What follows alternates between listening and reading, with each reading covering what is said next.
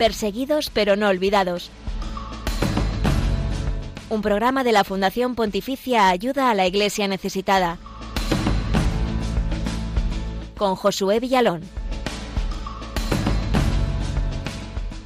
El 15 de febrero celebramos la memoria de los 21 cristianos coptos de Egipto asesinados en una playa de Libia por terroristas del mal llamado Estado Islámico. Sucedió hace ahora siete años. Hoy recordamos ese martirio sellado con su propia sangre y lo que ha significado para la comunidad cristiana egipcia. También descubrimos si aún es difícil y peligroso para los cristianos egipcios vivir su fe en libertad.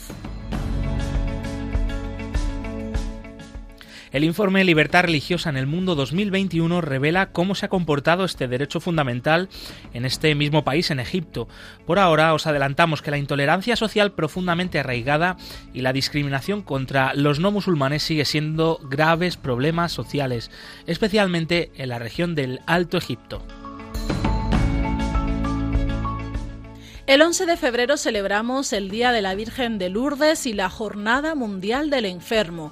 A propósito de esta fecha, te presentamos el testimonio del Hospital Católico de la Diócesis de Monfa, en Zambia, atendido por religiosas, una institución que ofrece servicios médicos a personas pobres con recursos muy limitados. Y con nuestro compañero Sergio Rivas nos acercamos a la región de Levante para conocer las actividades de la Semana por la Iglesia Perseguida que tendrá lugar los próximos días y estamos muy cerca de ti. Agradecemos a todos los que hasta ahora sintonizan Radio María y este programa Perseguidos pero no olvidados de la Fundación Pontificia Ayuda a la Iglesia Necesitada y te recordamos que también estamos en las redes sociales, cómo no. Estamos en Twitter, somos arroba ayuda en Facebook e Instagram Ayuda a la Iglesia Necesitada y también tenemos nuestro canal de YouTube. Saludamos en los controles a Javi Esquina. Gracias a todos los que hasta ahora están con nosotros. Seguimos aquí en Perseguidos pero no olvidados.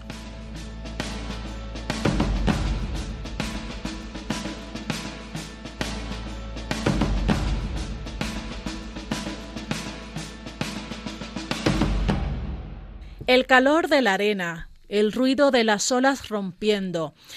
Así sucedió en una playa bañada por el Mediterráneo en la costa de Libia en febrero de 2015 cuando 21 cristianos coptos fueron degollados a manos de yihadistas del Daesh. En los países de Oriente Medio los cristianos también son objetivo del yihadismo, pero su fe les hace manifestar la misericordia y perdonar a los seguidores. Estos jóvenes tenían entre 23 y 47 años y fueron secuestrados por terroristas entre diciembre y enero de ese año 2015. El Papa Francisco recordaba por qué estaban en Libia.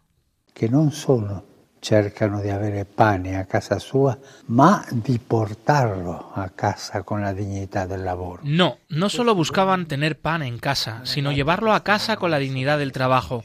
Y esos hombres dieron testimonio de Jesucristo, degollados por la brutalidad del ISIS, murieron diciendo, oh Señor Jesús, confesando el nombre de Jesús.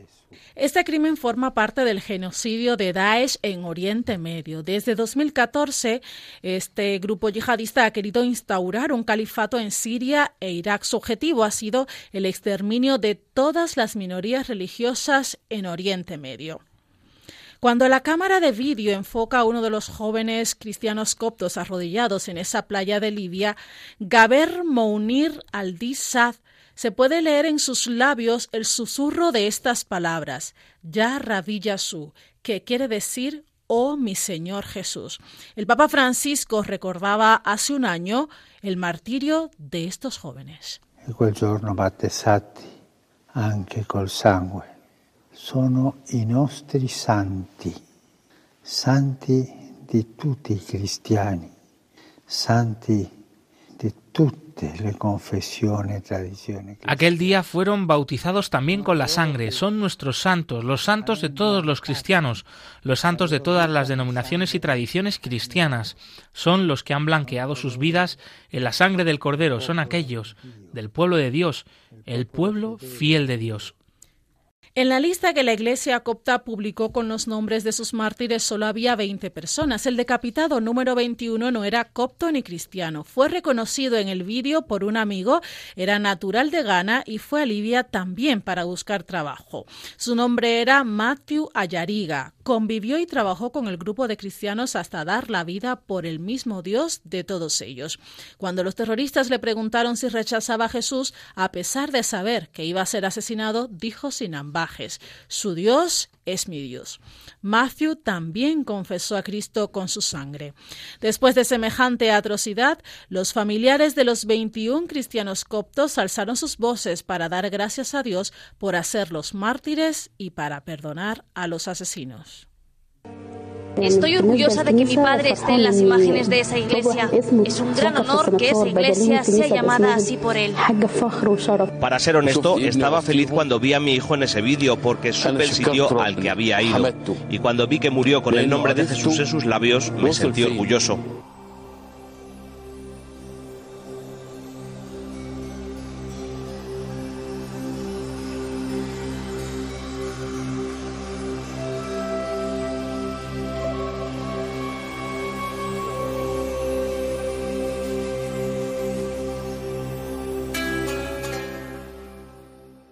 Y seguimos en Egipto, porque en la actualidad eh, los cristianos allí, que son una minoría bastante importante, de cerca del 10% de la población, la mayoría de ellos pertenecientes a la Iglesia copta ortodoxa de Egipto, siguen sufriendo amenazas de grupos extremistas musulmanes y también intermitentes ataques contra iglesias, secuestros, etcétera. Para conocer la situación actualmente, vamos a contactar a continuación con el padre Luis Montes. Él es misionero argentino del Instituto del Verbo Encarnado. Buenos días, padre Montes, bienvenido. Hola José, buenos días. Eh, sí, el padre Luis Montes aquí desde Egipto, en las afueras de Alejandría. ¿Cómo estás? Padre, pronto se va a celebrar el aniversario de la muerte de estos 21 mártires de Libia. ¿Cómo ha influido en los cristianos de Egipto el testimonio de estos mártires del Estado Islámico? Bueno, el testimonio de los mártires fue muy fuerte aquí en Egipto cuando eso sucedió y es algo que afecta a la iglesia, ¿no? O sea, el mensaje de, del ISIS decía un mensaje con sangre a la nación de la cruz. Y los egipcios tienen esa concepción de sí mismos, ¿no? O sea, la nación de la cruz, los cristianos que sufren. Eh, ellos son considerados un pueblo de mártires. Y por eso para ellos fue muy marcado. De hecho, es muy notable que aquí en Egipto el que solventó la construcción del santuario donde están la mayoría de los mártires es el mismo gobierno, digamos. ¿no? El pueblo egipcio se unió con eso, especialmente por supuesto los cristianos. ¿no? Eh, es como que les da más fuerza todavía para vivir su fe. O sea, es notablemente así, ¿no? Eh, hay una anécdota muy fuerte, muy linda, de la mamá de dos de esos egipcios martirizados en Libia, que le preguntaron, uno de sus hijos le preguntó, lo dijo por televisión, le preguntó a su mamá, ¿qué harías si vieses a los asesinos de tus hijos sí, sus dos hermanos, a los asesinos de tus hijos en las calles del pueblo. Y la respuesta de ella fue increíble, ella dijo, el, hijo cuando lo contaba juraba, ¿no? Como diciendo, esto es verdad lo que digo, ¿no? Dice que la mujer, la mamá de él, le dijo, yo los invitaría a tomar un té en la casa. Si los viese en la calle del pueblo, yo los invitaría a tomar un té en la casa. Porque ellos ingresaron a mis hijos en el reino, el reino de los cielos sea para el egipcio, para el cristiano egipcio, el martirio es un testimonio muy fuerte del cual ellos se sienten muy, pero muy orgullosos. Padre Luis, actualmente, ¿dónde te encuentras y cuál es la situación en el país con respecto a la pandemia? ¿Cómo está afectando esta situación a vuestra misión? Bueno, yo me encuentro en Alejandría, en las afueras de Alejandría, en una zona, un barrio periférico que se llama King Mariot. Es la patria de Cleopatra, aquí el King Mariot. Eh, nosotros, por el tema de la pandemia, la verdad es que se vive de un modo distinto. Yo he estado en Europa, he estado en América, desde que empezó la pandemia, y uno ve mucho miedo. Acá no se ve ese miedo. Eh, los casos son muchos menos que en otros lugares. Las muertes son muchos menos que en otros lugares. eh, la vida parece así prácticamente normal. De hecho, el cubrebocas prácticamente no se usa, se usa cuando va a algunos, algunos lugares, por ejemplo las oficinas estatales, algún banco, algún Carrefour, cosas así, si no nadie usa el cubrebocas. Ahora hace poco el gobierno ha comenzado con la vacunación obligatoria, pero la verdad es que es muy, muy distinto de como uno, de como yo lo he visto en otros lados de Europa, eh, Latinoamérica, es decir, con mucho miedo y muchas más víctimas. Eso, así que en ese sentido nuestra misión se ve menos afectada que nuestras misiones en otros lugares. Seguimos hablando de Egipto. Padre Luis Montes, queríamos preguntarte cómo es la convivencia con vuestros vecinos musulmanes. Bueno, la convivencia con los, vecinos musulmanes, eh, aquí en concreto nosotros no tenemos ningún problema en, en, la zona donde estamos. Eh, los vecinos nos quieren, nos respetan, o sea, salimos todos los días a caminar con nuestros niños discapacitados y eso es un testimonio fuerte, eh, como somos muchos extranjeros que hemos venido a, atender a gente que en cierto modo despreciada y no querida. Y en ese sentido uno se gana el respeto de los vecinos. Yo recuerdo cuando llegamos aquí al principio en el 2006, al principio hubo una fuerte reacción en contra, pero bastó que la gente vea que nosotros teníamos los discapacitados, obras de misericordia, que no hacíamos problema para ganarnos el respeto de todos y el cariño de todos. No, no hay absolutamente ningún problema en concreto de nuestra vida. ¿no? Eh, yo, por ejemplo, salgo a rezar el rosario y la coronilla de la Misericordia con el rosario en la mano en las calles de este lugar y jamás he tenido un solo problema, nunca jamás he tenido un solo problema. Evidentemente no todo Egipto es así, en la misma Alejandría o el Cairo hay barrios que es más difícil y en el Alto Egipto, bueno, en algunos lugares hay, hay o sea, en muchos lados en Egipto hay cristianos que son presionados por sus vecinos musulmanes, golpeados, presionados para que se hagan musulmanes, etcétera, etcétera, ¿no? No una experiencia que yo haya tenido directamente, pero sí una experiencia que conocemos por, por vivir acá y por los nuestros, que la discriminación es real y existe. Y Padre, ¿qué te aporta a ti en tu vida de fe, en tu misión, el testimonio de esta iglesia de Egipto, esta iglesia minoritaria? Bueno, tanto en Egipto como en Medio Oriente la fe de la gente es, es muy viva y es para nosotros un, un ejemplo y algo del cual podemos aprender. ¿no? Yo recuerdo que estaba en Irak en los peores momentos del ISIS, del Estado Islámico, y me pasaba en Occidente muchas veces, muchas veces me preguntaban, por ejemplo, cómo se hace para predicar, por ejemplo, el perdón ante situaciones tan terribles. Y mi respuesta era siempre la misma, nosotros no tenemos, mucho que predicar el perdón, ellos nos enseñan a nosotros a perdonar. Y como este caso de esta mujer egipcia que les conté, ¿sí?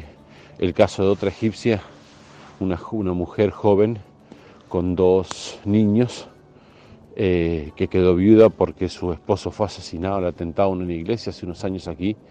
Y ella dice, yo no estoy triste, dice, yo soy la esposa de un mártir. O casos así en Irak hemos visto cantidad. Es decir, para nosotros ver gente tan buena que vive su fe con riesgo, que arriesga su vida a veces para ir a la misa, no aquí en Egipto, pero por ejemplo en la época que estuve en Irak, eh, gente totalmente convencida de su fe, bueno, es un ejemplo, ¿no? Eh, es la verdad muy hermoso estar en estos lugares y sirviendo a pueblos que sufren tanto por eh, nuestro Señor Jesucristo. Entonces, Padre, ¿cuál cree que son las principales necesidades de la Iglesia allí en Egipto? Bueno, en todos los países musulmanes donde el cristianismo es minoría, aquí es una minoría grande en Egipto, sobre todo la Iglesia copto ortodoxa, no tanto la católica, pero es una minoría grande. Pero en todos los países árabes musulmanes la iglesia es minoría y en ese sentido prácticamente la iglesia no logra mantenerse por sí misma, necesita ayuda de afuera, porque son pocos los cristianos, ¿no? Eh, aquí en Egipto son muchos más los cristianos, pero de todos modos son siguen siendo una minoría y además en Egipto hay mucha, muy muchos cristianos muy pobres, ¿no? Eh, pero bueno, las necesidades son materialmente hablando, es eso, ¿no? La ayuda que uno recibe de nuestros hermanos cristianos de otros lados, que sirven para mantener las obras eh, que uno, uno realiza. Aquí, por ejemplo, los que les comentaba de la, nuestro hogar de discapacitados, que se llama Virgen de Guadalupe. ¿sí? Estamos construyendo un ala y, por, y tenemos donantes internos, pero también necesitamos donantes externos porque si no, no llegamos a, construirlo, digamos. ¿no? Eh, pero las mayores dificultades no son tanto las económicas, sino las dificultades, como yo he dicho, de algún tipo de discriminación, de limitaciones de la pastoral, etcétera, etcétera, que se hace por el hecho de estar en países donde el cristianismo es minoría y en cierto modo discriminado y en algunos lugares del Medio Oriente muy perseguido. Aquí en Egipto en concreto, eh, los cristianos viven su fe con cierta libertad, pero de todos modos eh, no es plena libertad, ¿no? O sea, hay libertad de culto, pero no hay libertad de conciencia, ¿no? Y eso ciertamente es una limitación muy importante. Y antes de despedirte, Padre Luis Montes, un último mensaje de oración para los oyentes de Radio María. ¿Podrías hacer una oración quizá en árabe eh, por Egipto, por la paz en Oriente Medio? Eh, sí, por supuesto, voy a rezar el Ave María en árabe. Eh, el árabe es un idioma hermosísimo, muy antiguo, muy rico, y es el idioma en el que rezan tantos cristianos perseguidos, y además es el idioma en el cual blasfeman del santo nombre los terroristas. ¿no? Por eso es que con gusto les rezo el, Ave María en árabe y después les voy a dar la bendición también en árabe. Em, mi mensaje particular para los cristianos de Occidente es siempre el mismo. Eh, es este recen por nosotros, no se olviden de los cristianos perseguidos. Eh, muchos están sufriendo, la verdad, mucho, mucho. Y necesitamos sus oraciones. Eh, doy gracias a Radio María porque yo siempre, ustedes siempre se han manifestado como una voz para cristianos perseguidos y eso para nosotros es un gran consuelo. Yo recuerdo estando en Irak, eh, que era muy doloroso al principio, ver cómo los medios normalmente ignoraban la situación y saltaba las noticias a veces por unos días, por unas semanas, mientras que la situación duraba años. Eh, y Radio María, sin embargo, no ha sido así. Radio María siempre se ha eh, interesado por esta realidad tan importante de los cristianos perseguidos. Bueno, entonces ahora rezamos el Ave María. Assalamu alayki ya Maryam, ya muntalia ni'matan, arrabu ma'aki. Mubaraka anti fin nisa, ومباركة ثمرة بطنك سيدنا يسوع المسيح يا قديسة مريم يا والدة الله صلي ليشلنا نحن الخطأ الآن وفي ساعة موتنا آمين Una vez más, muchas gracias, Padre Luis Montes, misionero argentino en Egipto del Instituto del Verbo Encarnado. Un fuerte abrazo y hasta la próxima. Bueno, para despedirme quiero agradecerles a ustedes esta oportunidad de contar nuestra misión, que es una misión difícil pero apasionante, ¿no? hermosísima. Eh, los misioneros cuando venimos a Medio nos enamoramos de esta realidad, nos enamoramos de los cristianos aquí y, quisiéramos seguir aquí toda nuestra vida. Yo ya llevo más de 25 años y la verdad es que tengo cada vez más ganas de quedarme y cada vez más ganas de poder seguir aquí haciendo el bien. Eh, así que bueno, muchas gracias a Radio María, un saludo a todos los oyentes, les repito, no se olviden de nosotros en sus oraciones y les voy a dar la bendición en árabe, el Señor esté con vosotros. Barakakum Allahul Qadir ala kulli shay. Al-Ab wal Ibn al-Qudus. Amén. Bueno, muchas gracias y que Dios los bendiga.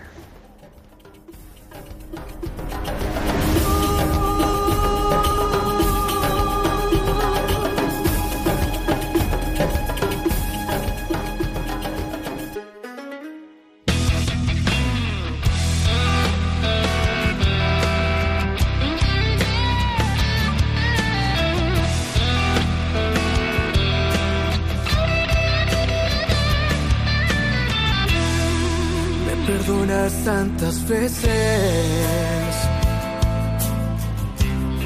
que cuando caigo me levantas, no me sueltas de tu mano.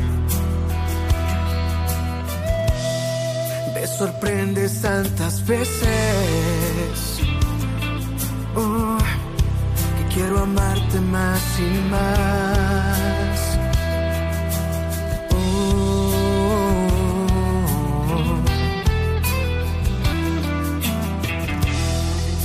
Conoces desde siempre.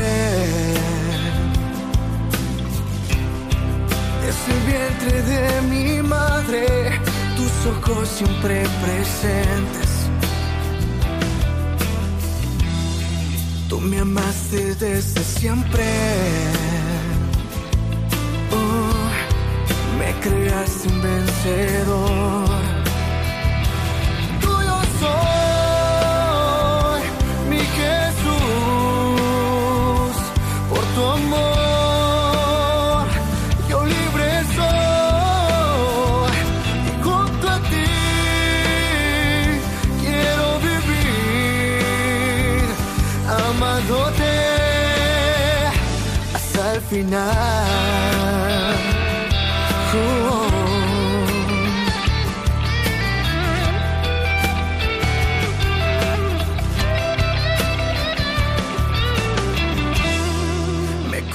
conoces desde siempre.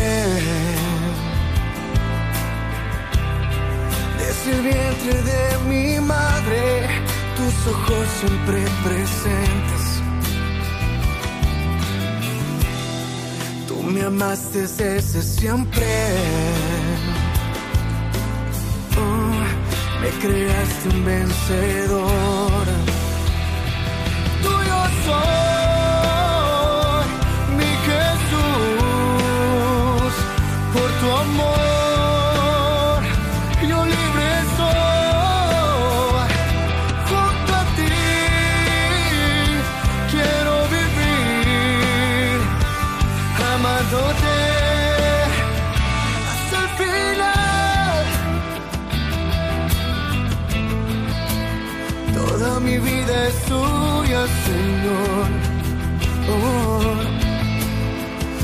Todo lo que tengo,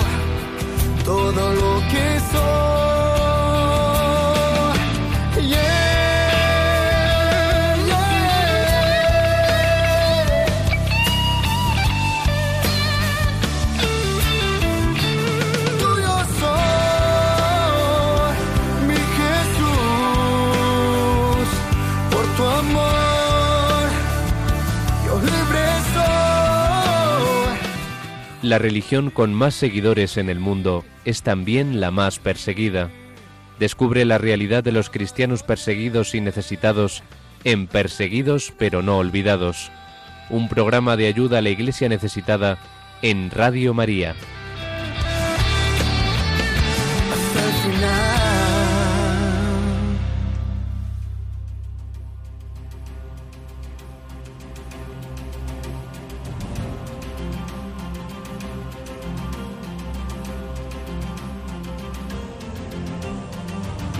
Testigos del siglo XXI.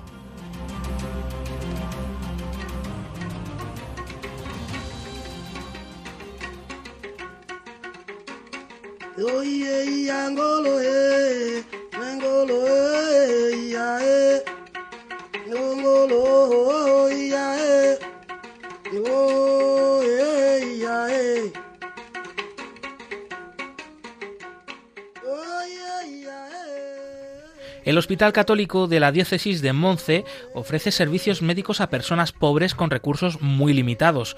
Durante estos 58 años ha sido no solo una institución para curar y aliviar las dolencias físicas, sino también un oasis de espiritualidad donde la oración les hace estar más cerca de Dios.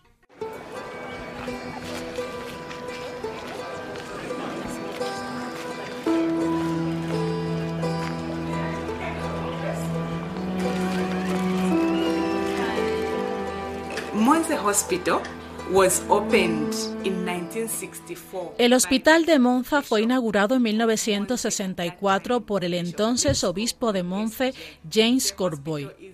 El hospital es un hospital con capacidad para 274 personas.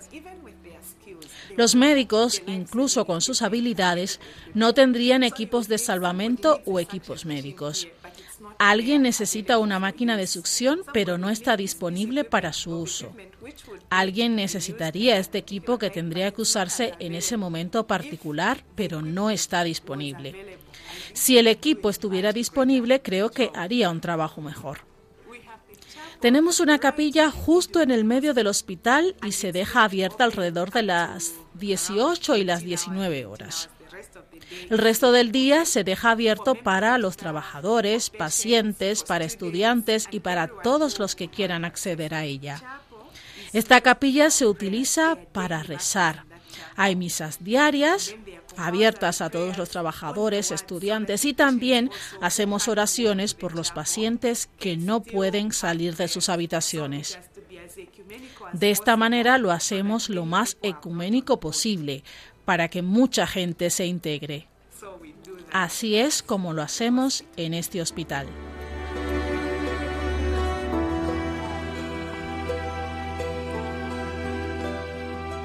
Y a continuación escuchamos una música que en esta semana nos llega desde Egipto.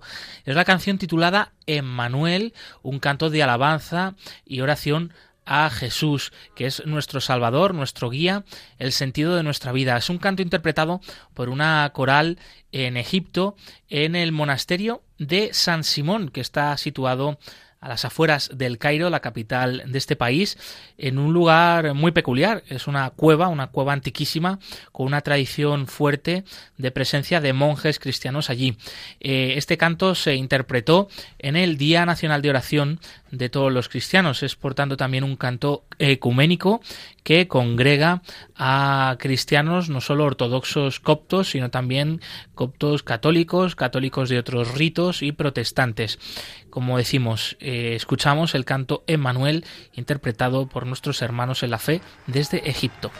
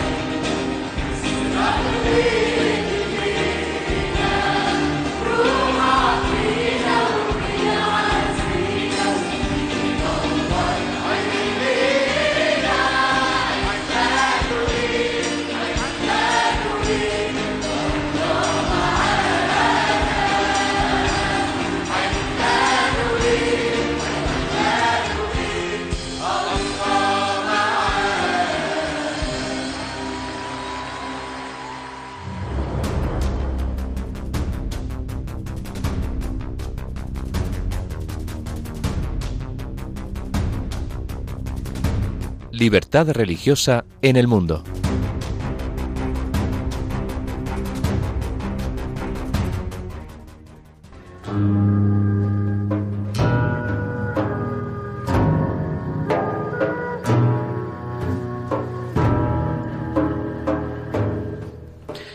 República Árabe de Egipto tiene una larga tradición como nación-estado. Aunque es predominantemente musulmán, el país es también la patria de la comunidad cristiana más grande del mundo árabe, la copta. La mayor proporción de cristianos reside en las provincias del Alto Egipto. También en el Cairo viven muchos cristianos. Hay una pequeña minoría judía compuesta por varios cientos de miembros. El número de musulmanes chiíes, bajaíes y de otras ramas también es bajo. En los últimos años, Egipto ha sufrido inestabilidad política y económica y muchos disturbios. En 2011, el presidente Hosni Mubarak, en el cargo desde hacía mucho tiempo, fue derrocado después de una serie de manifestaciones multitudinarias. En 2012, Mohamed Mursi, miembro de los Hermanos Musulmanes, fue elegido presidente por un estrecho margen. En junio y julio de 2013, el ejército egipcio le apartó del poder tras las protestas en la calle de millones de egipcios. Le acusaban de islamizar el país y de no administrarlo bien. Quienes se oponían a la caída del poder de Mursi y su entorno consideraron los sucesos como un golpe de Estado. Los defensores de esta acción afirmaron que había que salvar la democracia. Egipto sigue enormemente dividido al respecto. En 2014, el general Abdel Fattah al-Sisi fue elegido presidente del país, pero continúan los problemas económicos y de seguridad. El país se enfrenta a la insurgencia islamista de grupos aliados a Daesh, Estado Islámico, especialmente en la península del Sinaí. El Cairo ha sido el escenario de ataques contra los funcionarios del Estado. En enero de 2014 se aceptó un referéndum, una nueva constitución revisada del Estado. Más del 98% de los votantes estaban a favor del texto. La Iglesia Católica lo consideró positivo. El obispo copto católico de Asiut, Kirill William, declaró ayuda a la Iglesia necesitada que la utilización en la constitución revisada de la Sharia islámica como fuente de la legislación de Egipto no es necesariamente problemática. El preámbulo de la Constitución de 2014 describe al país de este modo. Egipto es la cuna de la creencia en Dios y la vanguardia de las religiones celestes. En su territorio se crió el profeta Moisés que habló cara a cara con Dios cuando se le apareció en el monte Sinaí, el monte de Dios, quien iluminó el corazón de Moisés y le comunicó su mensaje divino. En su territorio los egipcios dieron una buena acogida a la Virgen María y a su bebé y luego sacrificaron miles de mártires en defensa de la Iglesia del Señor Jesucristo. Que la paz sea con él. Según el artículo 2, el Islam es la religión del Estado, el árabe es la lengua oficial y los principios de la Sharia islámica son la fuente principal de legislación. El preámbulo especifica que la referencia a la hora de interpretar los mismos reside en el conjunto de las sentencias del Tribunal Constitucional en este sentido.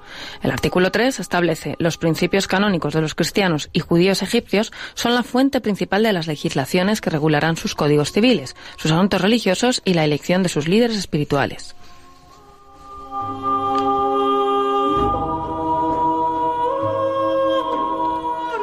En el periodo estudiado por el informe Libertad Religiosa 2016 se han recogido numerosos ataques a la libertad religiosa en Egipto. Enumeramos algunos de ellos. Por ejemplo, el de Eva Karam, dentista copto de la localidad de El Badari.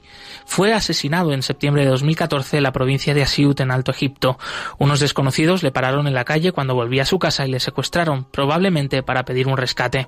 En octubre de 2014, el denominado ateo Hamed Harkan denunció que a la policía que le había detenido e interrogado. Arcán y su esposa se refugiaron en una comisaría de policía de Alejandría cuando una multitud les amenazó violentamente. En octubre también de ese mismo año, por ejemplo, en la localidad egipcia de Al-Qusiyya, a 50 kilómetros de Asiut, miembros de familias coptas se vieron obligados a trincherarse en una casa cuando una banda de extorsionadores les atacó por no pagar los impuestos que les imponía el clan musulmán.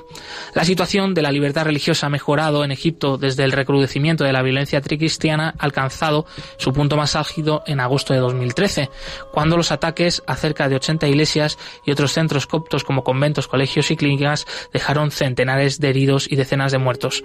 Hay muestras de un cambio de enfoque en instituciones como la Universidad Suní de Al-Azhar en el Cairo, pero aún queda mucho por hacer. El obispo, copto católico Yusuf Abul Jair comentó ayuda a la iglesia necesitada lo siguiente. La Universidad de Al-Azhar está considerada como una fuerza moderada, pero en realidad hay muchas cosas en sus enseñanzas y en sus programas que son cualquier cosa menos moderados. Por ejemplo, justifican el uso de la fuerza por parte de los musulmanes en caso de apostasía. Esta idea está en contradicción con los puntos de vista moderados. La Universidad de Al-Azhar tiene que corregir su programa de estudios.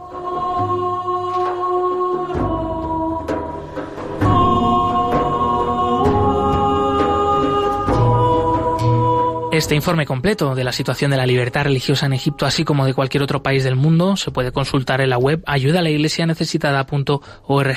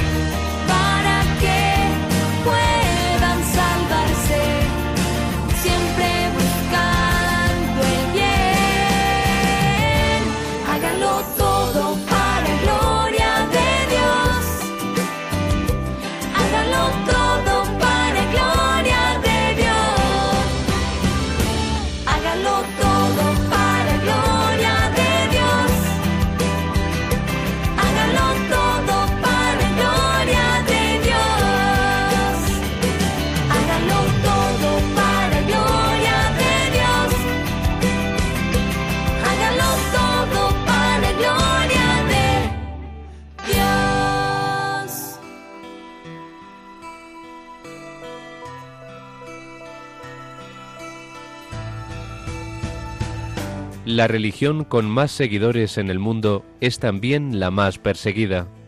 Descubre la realidad de los cristianos perseguidos y necesitados en Perseguidos pero no olvidados, un programa de ayuda a la Iglesia necesitada en Radio María.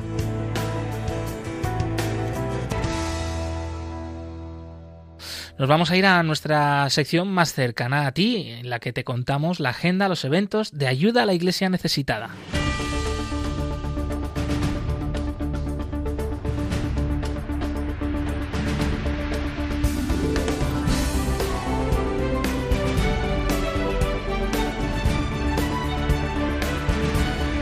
Cerca de ti.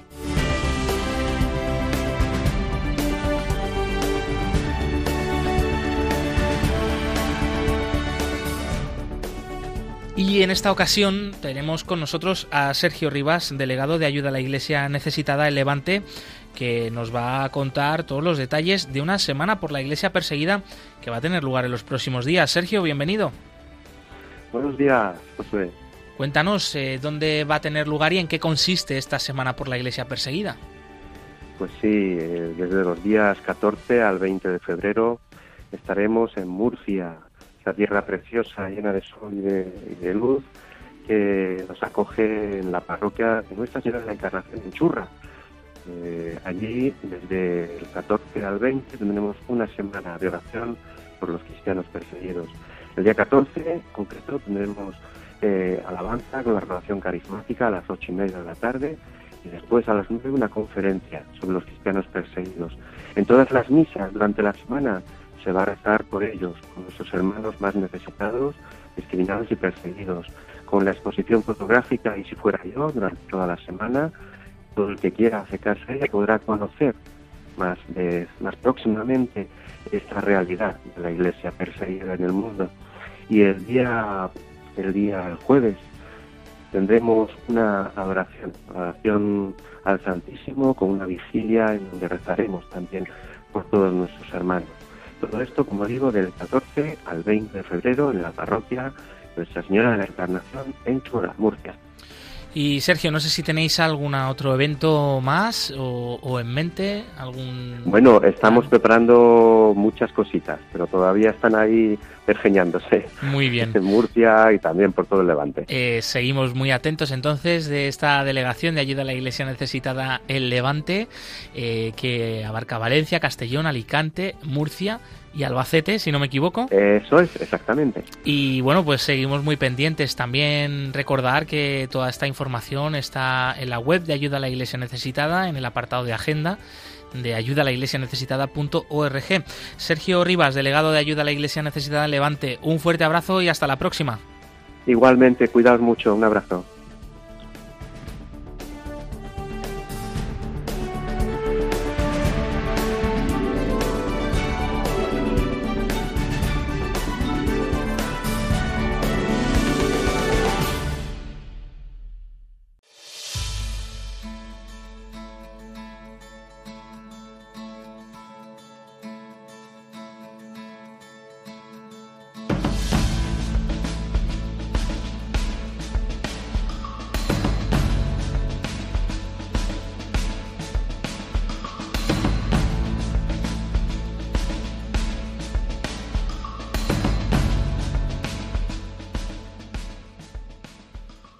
Y la sintonía del programa nos indica que se nos acaba el tiempo, que tenemos que despedirnos. Te recordamos que hemos estado hablando con el padre Luis Montes desde Egipto. Nos ha contado sobre la realidad de los cristianos allí, una minoría que en ocasiones eh, sufre la amenaza y los ataques por parte de grupos mm, terroristas, yihadistas y extremistas islámicos. Eh, en el recuerdo de que próximamente va a ser el aniversario del asesinato de los 21 cristianos coptos egipcios en Libia a manos del Estado Islámico. También te hemos traído el testimonio de la semana en eh, que mañana se celebra la jornada por el enfermo eh, pues de un hospital desde Zambia donde trabajan un grupo de religiosas apoyadas por ayuda a la iglesia necesitada. Y hemos estado muy cerquita de ti con nuestro compañero Sergio Rivas que nos ha contado pues las próximas actividades de ayuda a la iglesia necesitada allí en Levante. Esta vez nos ha contado sobre la semana por la iglesia perseguida en Murcia. Ah, tenéis todos los detalles de estos, de estos, estos y otros eventos en la web ayuda a la iglesia necesitada.org. Y hemos hecho repaso sobre la situación de la libertad religiosa en Egipto a la luz del informe Libertad Religiosa en el Mundo de ayuda a la Iglesia necesitada.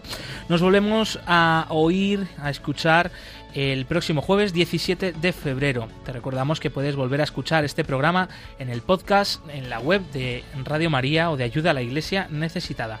Continúa aquí la programación con el rezo del Ángelus. Glaisis Carbonel, muchas gracias por estar con nosotros. Siempre es un placer. Javier Esquina, los controles, un fuerte abrazo amigo, hasta la semana que viene.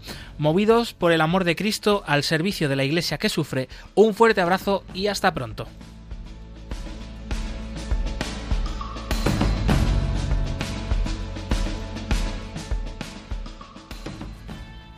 Concluye en Radio María, Perseguidos pero no olvidados, un programa de la Fundación Pontificia Ayuda a la Iglesia Necesitada, con Josué Villalón.